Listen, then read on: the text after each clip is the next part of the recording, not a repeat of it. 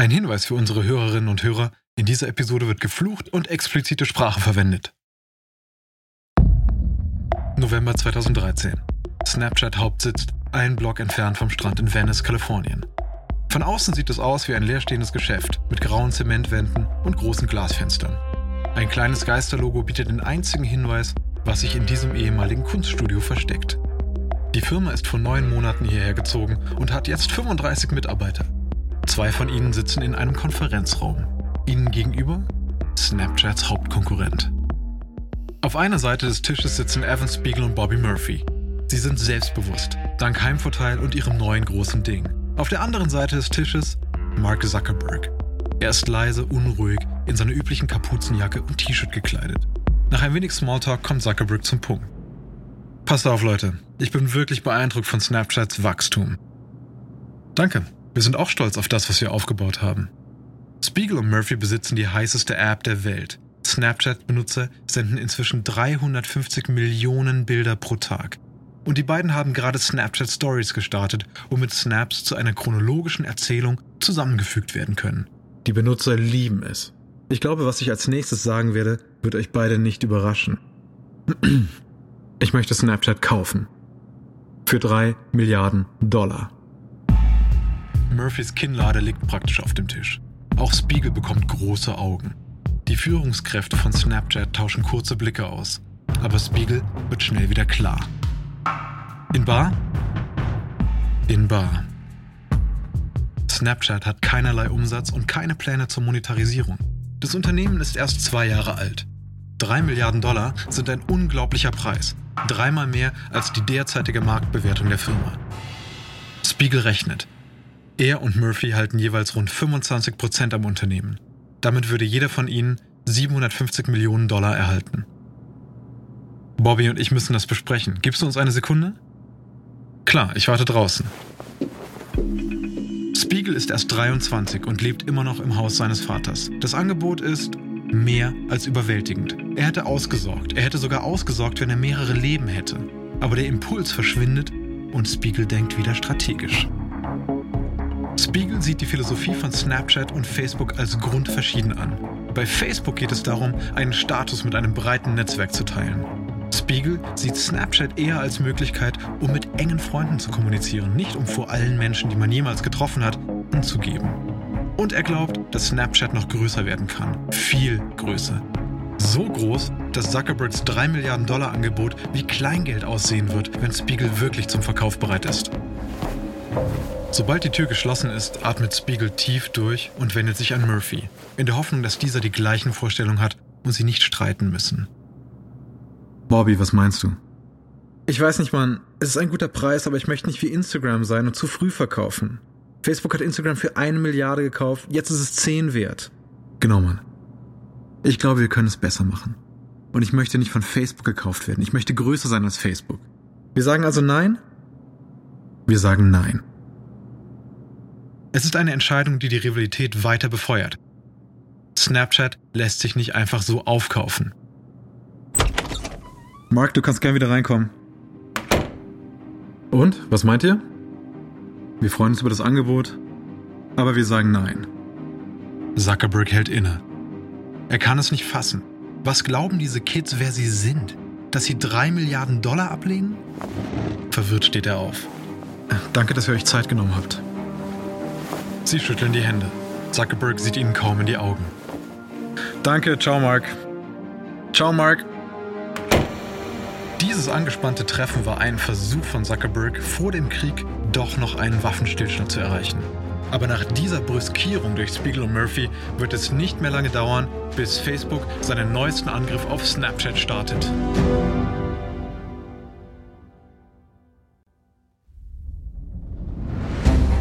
Ich bin Alexander Langer für Wandery und das ist Kampf der Unternehmen.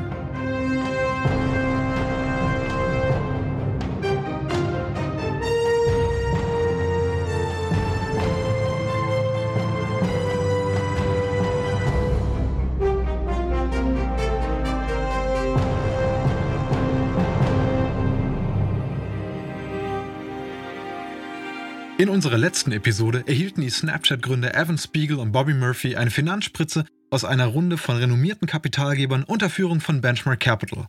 Inzwischen wird Snapchat auf 60 Millionen Dollar geschätzt. Als Mark Zuckerberg also mit seinem 3 Milliarden Angebot um die Ecke kommt, glaubt er verständlicherweise, dass dies ein Angebot ist, das man nicht ablehnen kann. Zuckerberg ist perplex.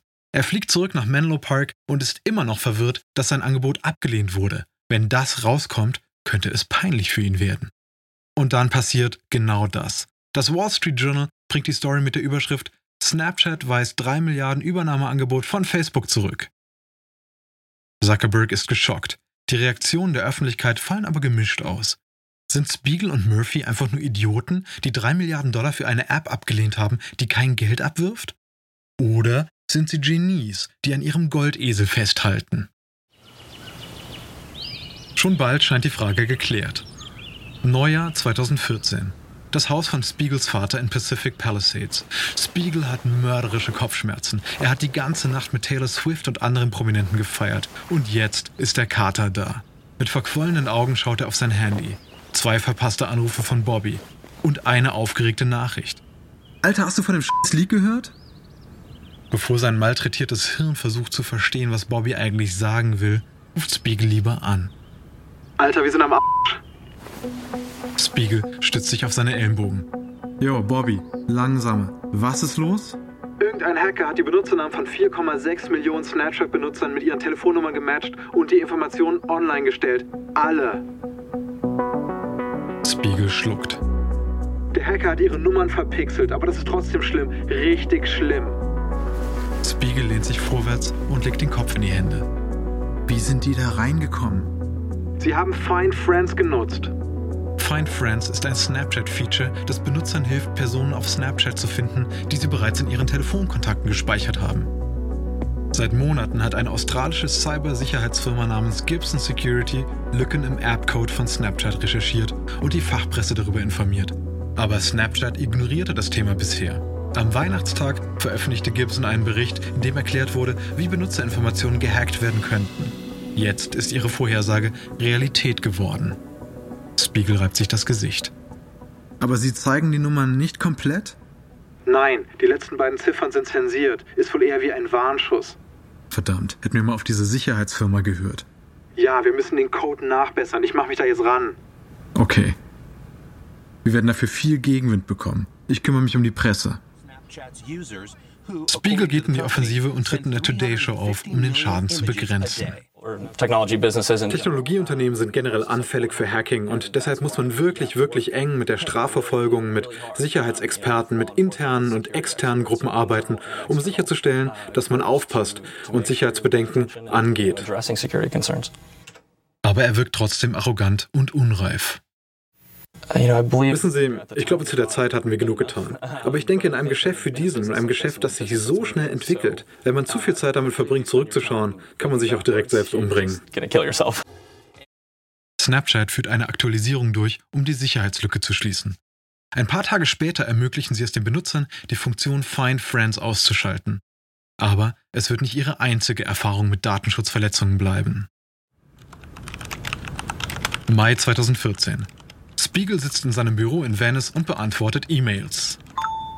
Es ist Murphy, der eine Nachricht aus einem Konferenzraum um die Ecke schickt. Geh mal auf Valleyvac, sofort. Er sendet einen Link. Spiegel geht auf Gawkers Tech-Blog Valleyvac. Er öffnet die Seite und sieht seinen schlimmsten Albtraum. Auf dem Bildschirm erscheinen Screenshots von E-Mails aus seinen College-Tagen. E-Mails von ihm an seine Verbindungsmail-Liste.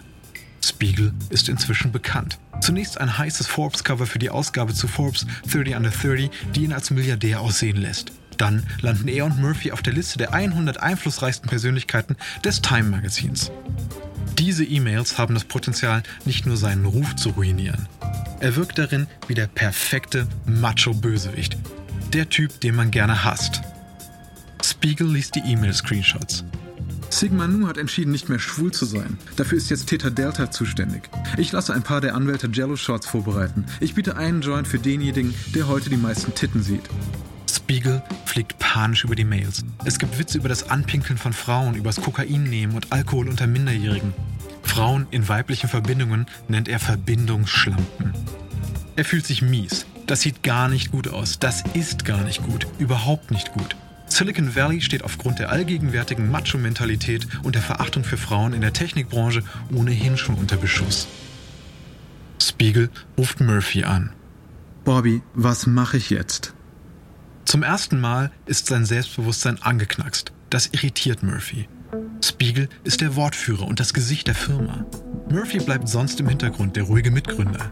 Aber jetzt, da er Spiegel so verzweifelt sieht, wächst Murphy aus dieser Rolle heraus. Er denkt kurz nach und wechselt dann in den Planungsmodus. Du entschuldigst dich und machst ganz deutlich, dass du dich verändert hast, okay? Wir dürfen nicht zulassen, dass das das Unternehmen zerstört, Evan. Und wieder muss sich Spiegel um Schadensbegrenzung bemühen. Er schreibt eine Pressemitteilung. Ich bin offensichtlich beschämt und wirklich verlegen, dass meine idiotischen E-Mails während meiner Bruderschaftstage öffentlich gemacht wurden.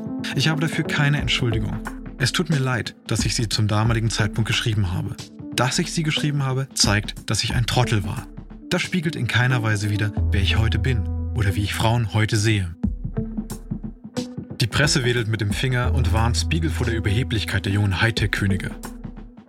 Aber Spiegel hat Glück, dass seine Teenager-Zielgruppe nichts mitbekommt. Sie sind wahrscheinlich zu beschäftigt mit Snapchat. Etwas weiter die Küste hinauf wird Mark Zuckerberg bald eine ähnlich peinliche Erfahrung machen. Es ist der 9. Juni 2014.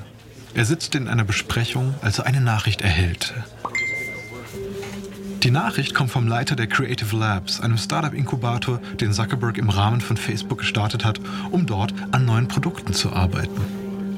Es ist ein Fehler aufgetreten. Jemand hat gerade Slingshot im App Store freigeschaltet. Ich muss weg. Zuckerberg rennt hinüber zu Creative Labs. Seit Monaten arbeiten Facebook-Entwickler an einem Wettbewerber für Snapchat, eine App, die sie Slingshot nennen. Es ist der neueste Versuch, die Teenager zurückzugewinnen und jetzt hat jemand die Veröffentlichung versaut. Zuckerberg stürmt zornig in den Konferenzraum von Creative Labs. Was zur Hölle ist los? Das sollte erst in acht Tagen online gehen. Slingshot war gerade im App Store in einigen Ländern erhältlich. Ja, und ist es noch da? Nein, wir haben es schon rausgenommen. Haben viele Leute es gesehen? Können wir noch nicht sagen. Wir warten immer noch auf die Zahlen von Apple. Zuckerberg wird von seinem PR-Büro angerufen. Mark, die Tech News Website The Verge hat es gerade wegen Slingshot angerufen. Wir werden ein Statement herausgeben, dass der Teilstart ein Versehen war. Okay, danke. Zuckerberg atmet auf. Bei Facebook ist normalerweise alles unter Kontrolle. Dafür werden Köpfe rollen. 17. Juni 2014. Zuckerberg wartet und aktualisiert den App Store. Heute ist endlich der offizielle Start von Slingshot. Bei Slingshot können die Benutzer Fotos und Videos senden, die nach dem Ansehen wieder verschwinden. Das Besondere bei der App von Facebook ist, dass man zuerst eine Nachricht zurücksenden muss, bevor das Bild angezeigt wird.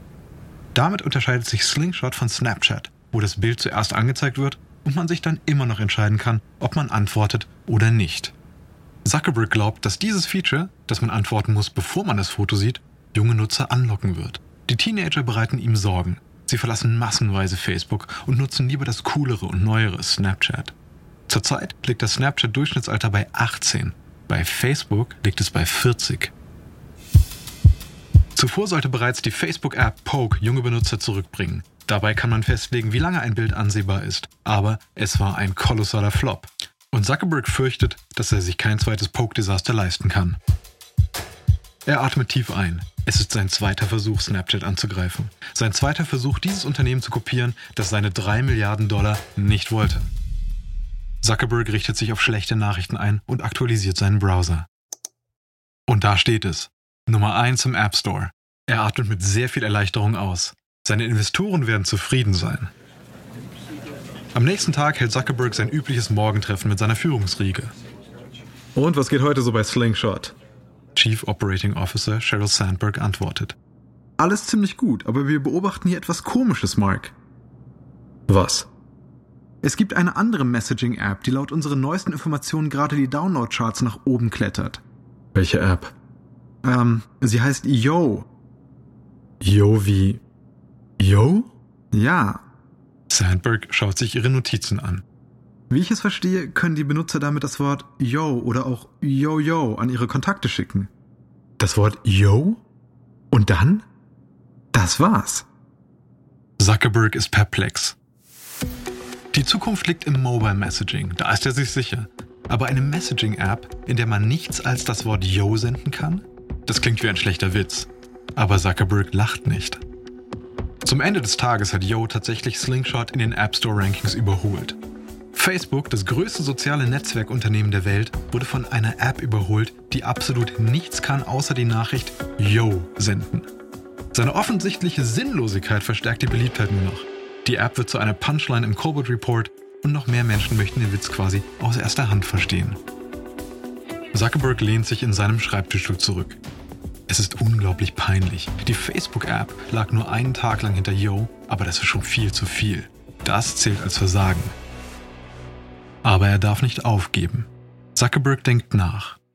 Sowohl mit Poke als auch mit Slingshot hat er versucht, Snapchat-Funktionen in neuen Apps zu kopieren. Wie wäre es, eine solche Funktion in die bestehende Facebook-App zu integrieren? Am nächsten Tag geht er wieder in die morgendliche Besprechung.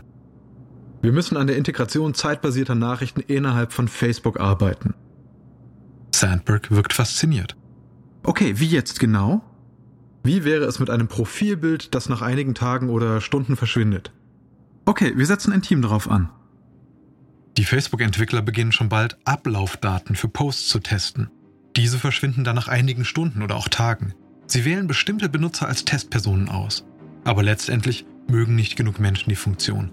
Sie wird niemals umgesetzt. Ein Anfang ist dennoch gemacht. Anstatt die Nutzer dazu zu bringen, neue Apps herunterzuladen, kann Zuckerberg nun Dinge in die Facebook-App einbauen und sie somit an Millionen bereits bestehender Nutzer weitergeben. Und er hat nicht nur Facebook, er hat auch Instagram. Mit der gemeinsamen Nutzermenge von Instagram und Facebook kann er Snapchat schlagen, indem er dessen beste Funktionen kopiert.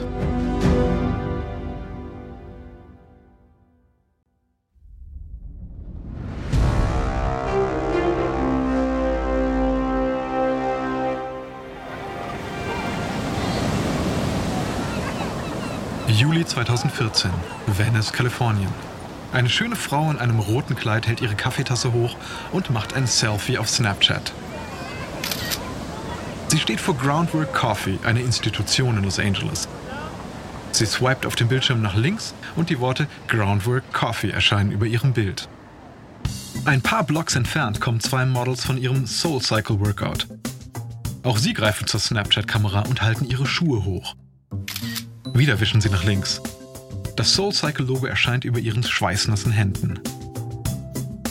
Ein junges Paar in Disneyland. Sie tragen Mickey Maus Ohren und schauen sich das Feuerwerk an. Als eine besonders beeindruckende Rakete explodiert, öffnet die Frau Snapchat und nimmt ein Video auf. Sie swipet nach links und das Wort Disneyland erscheint oben im Video. Das ist Geofilter, eine neue Snapchat-Funktion. Es ist eine Reihe von Fotofiltern, die nur dann freigeschaltet werden, wenn man sich an einem bestimmten Ort oder in einer bestimmten Stadt befindet. Um auf den Disneyland-Filter zuzugreifen, muss man auch tatsächlich im Disneyland sein. Um auf den New York City-Filter zuzugreifen, muss man sich in New York City befinden. Die Leute lieben sie. Plötzlich kann man Selfies mit speziellen Filtern machen, die den Freunden sofort zeigen, wo man ist. Und so fangen noch mehr Menschen an, Snapchat zu verwenden. Brasilien. Die Fußball-Weltmeisterschaft läuft. Ein einzelner Fußballfan macht ein Snapchat-Video während des Halbfinales. Er swiped nach rechts, um auszuwählen, an wen das Video geschickt werden soll. Er klickt auf einige Freunde und fügt den Snap dann zu einer neuen Option hinzu, die Our World Cup Story genannt wird.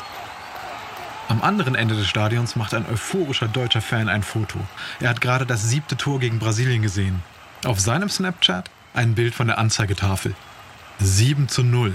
Er fügt den Tag Our World Cup Story hinzu. Sein Empfänger ist kein Freund. Es ist ein Feed, der von Snapchat für bestimmte Ereignisse zusammengestellt wird.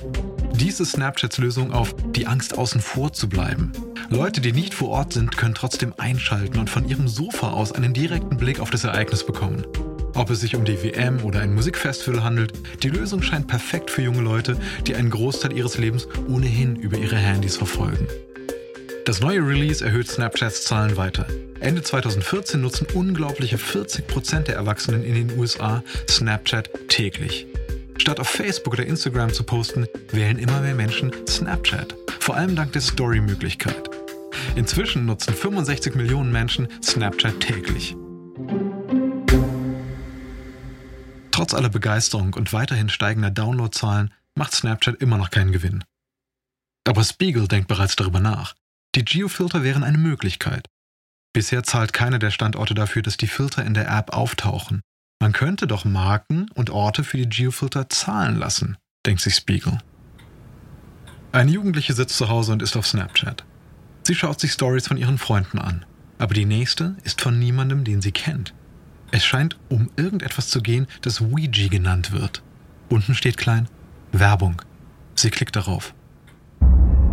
Ein Mädchen hält das Foto einer Freundin in der Hand. Die Freundin ist vor kurzem gestorben und das Mädchen möchte gerne mit ihr sprechen. Sie entdeckt ein Messageboard mit dem Namen Ouija. Gemeinsam mit ihren Highschool-Freunden entscheidet sie sich, künftig über dieses Board zu kommunizieren. Das Mädchen auf Snapchat schmeißt ihr Handy aufs Bett. Sie nimmt es wieder in die Hand und geht auf Twitter. Heilige, gottverdammte Scheiße, das Ouija-Board hat irgendwas Snapchat-gesponsertes und das ist f***ing scary. Sie sendet den Tweet. Sie hat gerade den 20 Sekunden langen Kinotrailer für den neuen Film Ouija gesehen. Dieser Film wird aber niemals in die Kinos kommen. Es ist die erste Werbung auf Snapchat für einen Horrorfilm. Einige Snapchat-Benutzer erschrecken sich und rasten aus, andere schreiben nur, dass sie den Film gerne sehen würden. Es funktioniert. Spiegel ist begeistert. Endlich wird Snapchat ein echtes Business. Unternehmen werden zahlen, um Werbung auf Snapchat zu schalten. Für Spiegel und Murphy ist es jetzt an der Zeit, Nägel mit Köpfen zu machen. Am dringendsten ist der laufende Rechtsstreit mit Reggie Brown, ihrem College-Kumpel aus Stanford, der 30% von Snapchat einfordert, nachdem sie ihn aus dem Unternehmen geworfen hatten. Sie erzielen eine außergerichtliche Einigung und zahlen ihm einen nicht bekannten Betrag. Und Snapchat wächst schnell weiter. Im November kündigen sie Snap Cash an, ein Tool, mit dem man sich per Snapchat Geld senden kann. Das Unternehmen explodiert. Investoren wollen teilhaben. Im Dezember 2014 kassiert Snapchat bei einer neuen Finanzierungsrunde satte 485 Millionen US-Dollar. Mit diesen Investitionen springt die Snapchat-Evaluierung auf 10 Milliarden Dollar. Mark Zuckerbergs Angebot von 3 Milliarden wirkt inzwischen lächerlich. Die hohe Bewertung ist darauf zurückzuführen, dass Snapchat endlich einen Plan für die Monetarisierung hat. Es kommen neue Werbetreibende hinzu, aber Snapchat geht inzwischen auch Partnerschaften mit Verlegern ein. Im Januar 2015 startet Discover, ein Newsfeed mit Videos und Artikeln von Online-Nachrichtenseiten wie ESPN, CNN und Vice. Spiegel möchte Snapchat zu einer Art Startseite für News und Entertainment machen. Die Nutzer könnten beispielsweise Vice oder Cosmopolitan folgen und erhalten dann coole Videos und Informationspicks von den Seiten. Ende Januar 2015 hat Snapchat 75 Millionen Benutzer. Es ist damit noch deutlich kleiner als Instagram, das mehr als 400 Millionen Benutzer pro Tag hat. Aber Snapchat holt schnell auf. Im Mai 2015 gibt es 2 Milliarden Video-Views, im November 6 Milliarden. Dies ist weniger als die 8 Milliarden Videos, die es zu diesem Zeitpunkt täglich auf Facebook gibt. Aber Snapchat gewinnt weiter an Zulauf. Es ist Zeit für Zuckerberg etwas zu tun. Er schaltet erneut Creative Labs ein, die zuvor schon Apps wie Slingshot und Poke entwickelt hatten, um mit Snapchat zu konkurrieren. Spiegel erfüllt inzwischen jedes Klischee des Tech-Milliardärs. Er hängt jetzt mit anderen Mogulen ab und wird beispielsweise zu Partys von Rupert Murdoch eingeladen. Er ist bei den wichtigen Gruppengesprächen dabei. Er sitzt bei Talkrunden auf einer Bühne mit Leuten wie dem Bürgermeister von New York, Michael Bloomberg. Er datet das Ex-Model Miranda Kerr.